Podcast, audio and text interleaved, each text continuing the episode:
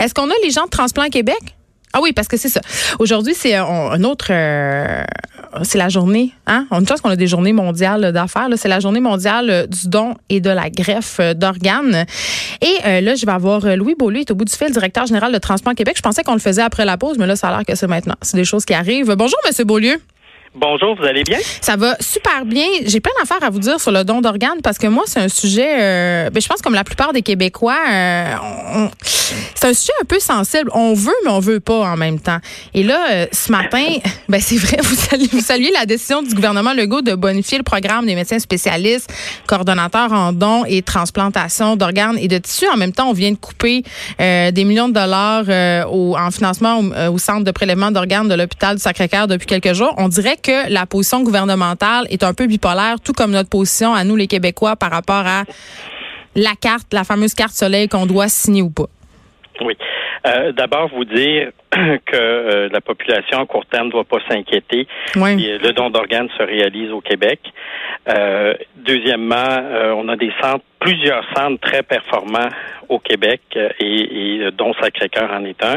Puis on espère que rapidement les médecins vont reprendre le, les activités en don d'organes parce que c'est là que ça se situe actuellement. Les ben, ils vont les reprendre, mais avec beaucoup moins d'argent quand même. Ben, il y en auront pas moins que les autres, hein, en quelque part. Alors, euh, dans ce sens-là, ça devrait pas être un frein. Mais parlons des médecins coordonnateurs. Oui. Euh, L'annonce de la ministre, c'est d'amener un médecin coordonnateur dans chacune des régions euh, du Québec, donc pour chacun des, des, grands hôpitaux, si vous voulez. Et ça, c'est une très, très bonne nouvelle parce que le donneur, il est d'abord identifié dans un hôpital parce que c'est une personne qui est arrivée en mauvais état, mhm. dont on essaye de sauver la vie et on n'est pas capable. Donc, le, donneur, il vient d'abord de l'hôpital où on l'identifie. Donc, il y en a qui viennent de Gaspé, il y en a qui viennent de l'Abitibi, il y en a qui viennent de, de l'Outaouais, de Montréal, bien sûr, etc. Donc, ça, ce médecin-là, dans chacun des hôpitaux, va avoir un rôle de mieux structurer la pratique médicale dans l'hôpital. Mais concrètement. que le don d'organes se fasse encore plus.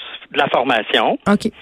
Euh, organiser aussi le, le, des fois le transfert d'un patient, par exemple, on, je vais prendre cet exemple-là, euh, de l'hôpital du Haut-Richelieu, peut-être qu'on va l'envoyer à Charlemagne, ou encore on va parler d'un patient qui va euh, des fois être transféré de Dolbeau à Chicoutimi, hein, des exemples comme ça.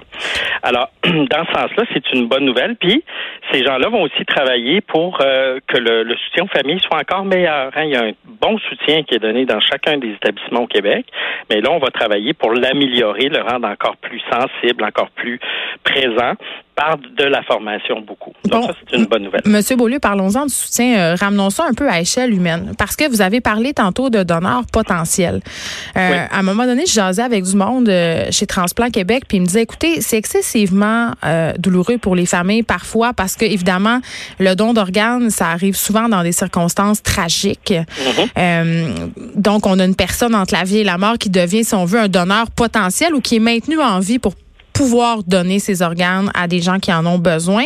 Euh, quand on présente ça aux familles, ça peut être excessivement, euh, je vais utiliser le mot violent, vous comprenez ce que je veux dire, mais c'est ça demeure quelque chose de très, très, très délicat. Là. Oui. Je parlais euh, il y a quelques minutes avec un de vos collègues d'un autre poste de radio au Saguenay, euh, l'animateur Simon Tremblay, qui racontait l'expérience qu'il a vécue lui-même euh, parce que son frère est devenu donneur à l'âge de 19 ans. Puis à quel point c'est bouleversant de devoir considérer qu'un proche qu'on aime, qui est jeune, en plus, est décédé subitement et que même quand les volontés sont exprimées clairement, il y a tellement d'émotions et de, de, sentiments qui sont partagés. Puis, vous le savez, une famille, là, ça pense pas tout pareil. Oui, s'il y a de la chicane, mettons que mon enfant se ramasse à l'hôpital puis que moi, je suis divorcée avec son père, que j'ai signé sa carte, mais que son père s'oppose. Ben, dans ce cas-là, euh, tant que votre enfant est mineur, vous n'avez pas le choix hein, que votre, votre conjoint soit d'accord. Euh, et c'est pour ça qu'on préconise beaucoup que les parents, peu importe leur statut, parlent de ce qu'ils veulent d'abord pour eux, autant que possible, mm. puis après ça, qu'ils parlent de, de ce qu'ils voudraient pour leur enfant, parce que euh, il y a beaucoup de parents qui vont dire juste penser que euh, mon enfant pourrait décéder, je veux même pas penser. Non, mais moi, c'est mon cas. Je suis même pas capable de signer, la, carte d'assurance maladie à l'endroit. Je l'ai fait signer par le père de mes enfants. Je n'étais pas capable.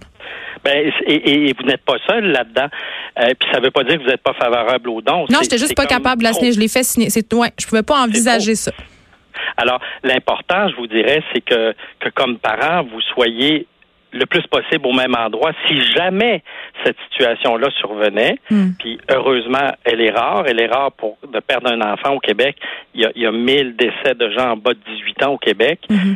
Bon, on est juste content de ça, mais c'est sûr que quand on est de l'autre côté, puis que notre enfant entend un cœur ou des un foie ou des reins, euh, ben on trouve toujours le temps excessivement long. Donc, que le don puisse se réaliser chez les enfants, c'est quand quand on en arrive là, c'est souvent dit par les parents après coup que ça les aide à trouver du sens à quelque chose. À, à la perte qu'ils ont vécue qui ont vécu, oui. Donc, c'est sûr que c'est important euh, d'accueillir les familles, de d'abord de, laisser encaisser un petit peu la mauvaise nouvelle, puis après ça, de revenir avec la question du don. Puis quand on a mis ça par écrit, puis si possible dans un des registres comme celui de l'assurance maladie ou des notaires, ben ça, laisse une trace écrite.